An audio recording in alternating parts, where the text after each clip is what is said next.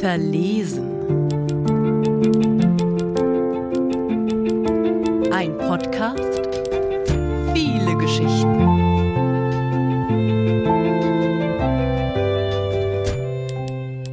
Früher mal.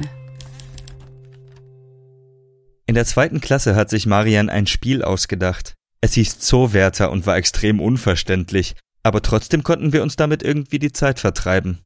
Anne stand in einem Kreidequadrat auf dem Schulhof und bewachte die Tür zum Speisesaal. Sie war der Zoowärter und wir waren die Tiere, die an ihr vorbei wollten.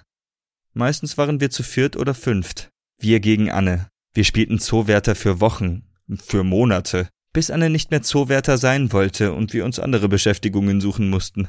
Marian war immer dabei. Er war immer der Erste und Lauteste, wenn es darum ging, auszubrechen.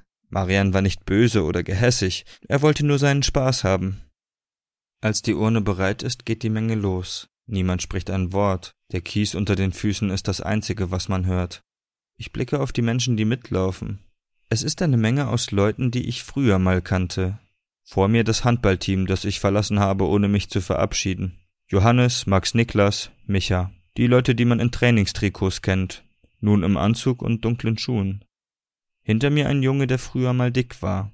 Und ganz vorne Marians Schwester, der wir immer unter den Rock geguckt haben, bis sie geweint hat. Man sieht sich in die Augen und guckt wieder weg. Ich werde bemerkt, aber niemand sieht mich.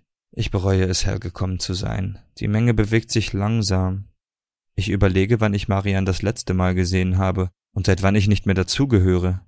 Denn jetzt muss ich mich wahrscheinlich wirklich verabschieden. Aber ich weiß noch nicht wie. Mir fällt ein Geburtstag ein. Die Geburtstage, zu denen immer dieselben Leute kamen. Johannes, Marian, Markus, Lukas, einmal auch Dominik. Man kam nur an verschiedene Orte. Man saß in verschiedenen Kinderzimmern und aß eine Benjamin Blümchen Eistorte. Und es wurden Geschenke ausgepackt, die aus Sachen bestanden, die man zusammen mit den Eltern beim Meißners Allzweckladen gegenüber am Tag davor gekauft hatte. In Marians Zimmer stand immer ein riesiges Reich von Lego-Burgen und Häusern, die unter dem Hochbett verstaubten und doch eine gewaltige Anziehung ausübten. Man war gerne dort, man übernachtet dort gern. Man lag wach und unterhielt sich mit den Leuten, die noch wach waren, und nahm das Schnarchen der anderen auf. In Marians Zimmer gestand ich meine Liebe zu Anna Weiler aus der Klasse unter uns, mit der ich nie ein Wort gewechselt habe. Ich weiß nicht genau, wie lange wir zu diesen Geburtstagen gegangen sind, aber ich weiß, dass Anna Weiler erst in der fünften Klasse auftauchte, wir also auch nach der Grundschule den Kontakt noch nicht abgebrochen hatten. Der letzte Geburtstag von Marian war ins Wasser gefallen. Wir wollten ins Freibad. Es war Mitte Mai, aber der Regen erinnerte an den Herbst und so musste das Bad für Kino weichen. Ich war sehr glücklich, da ich die Rettung von Jack Sparrow vom Ende der Welt viel lieber mochte als sinnlose Sprünge vom Drei-Meter-Brett. Überhaupt hatte ich immer das Gefühl, ich konnte niemals so viel Spaß in der echten Welt haben, wie Marian sie hatte. Marian war immer gut darin gewesen, Dinge auszuprobieren. Er war es auch, der am meisten Ärger gekriegt hat, den ich im Nachhinein so gern gehabt hätte. Er kam auf die Idee, auf das Motorrad des dunklen Mannes zu steigen und dafür angeschrien zu werden. Wahrscheinlich war das sogar die beste Zeit. Die Zeit, die man im Nachhinein nicht mehr einordnen kann, weil sie so regelmäßig war. Die Zeit, als man zwölf war, dreizehn, vierzehn. Als die Wochentage so regelmäßig geordnet waren wie weiße Socken. Es waren lange Tage. Tage, die geplant waren und vorhersehbar. Damals waren die Montage und Donnerstage die Handballtage, der Mittwoch der Musiktag und das Wochenende die viel zu kurze freie Zeit, bis die Runde auf dem Karussell erneut losging. Es ist die Zeit, in der es in meiner Erinnerung immer Winter ist. Jetzt ist es Herbst und es ist nass. Der Friedhof ist orange und braun vom Laub. Nervös spiele ich mit dem Stoff in meiner Jackentasche. Wie sehe ich für die anderen aus? Laufe ich richtig? Habe ich mich verändert? Wir biegen in eine Gasse ein und die Menge wird zur Schlange. Noch immer spricht niemand ein Wort. Marians Eltern sind Atheisten, also wird auch keine letzte Rede gehalten. Die Urne wird ins Grab gelegt und die Schlange gerät in Bewegung, als die Leute anfangen, ihre letzten Grüße in die dunkle Öffnung im Boden zu geben. Ein Mann, der zur Familie gehört, ruft etwas, was ich nicht verstehe, und macht eine Bewegung, die ich nicht ganz sehe.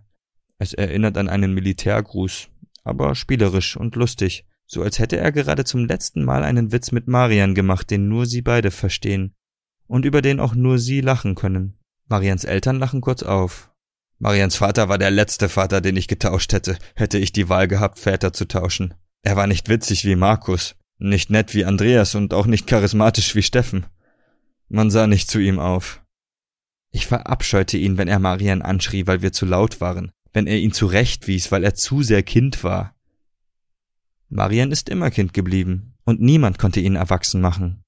Vielleicht war es genau das, was ihn von den Feindeslisten hielt. Marian war kein Feind.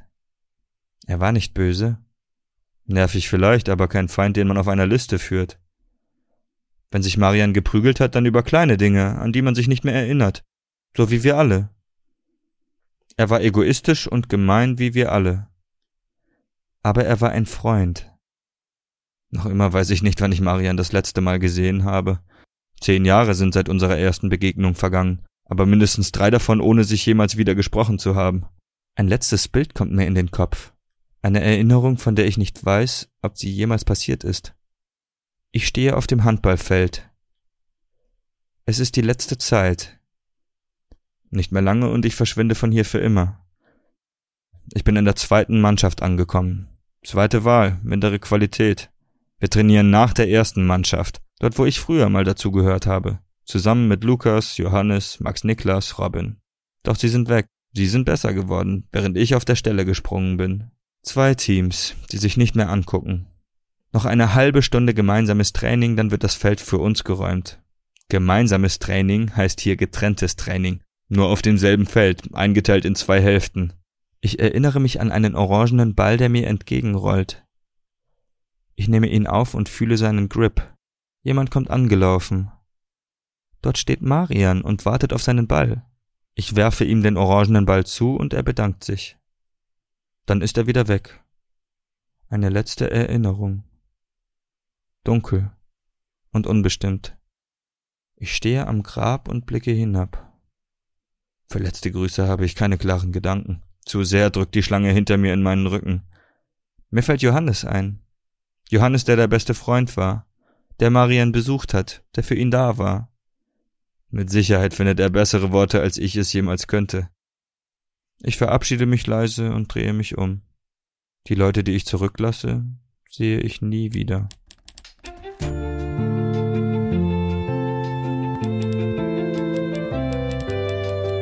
Das war Verlesen. Mit einer Geschichte von Marius Batscher, gelesen von Jan David Bürger.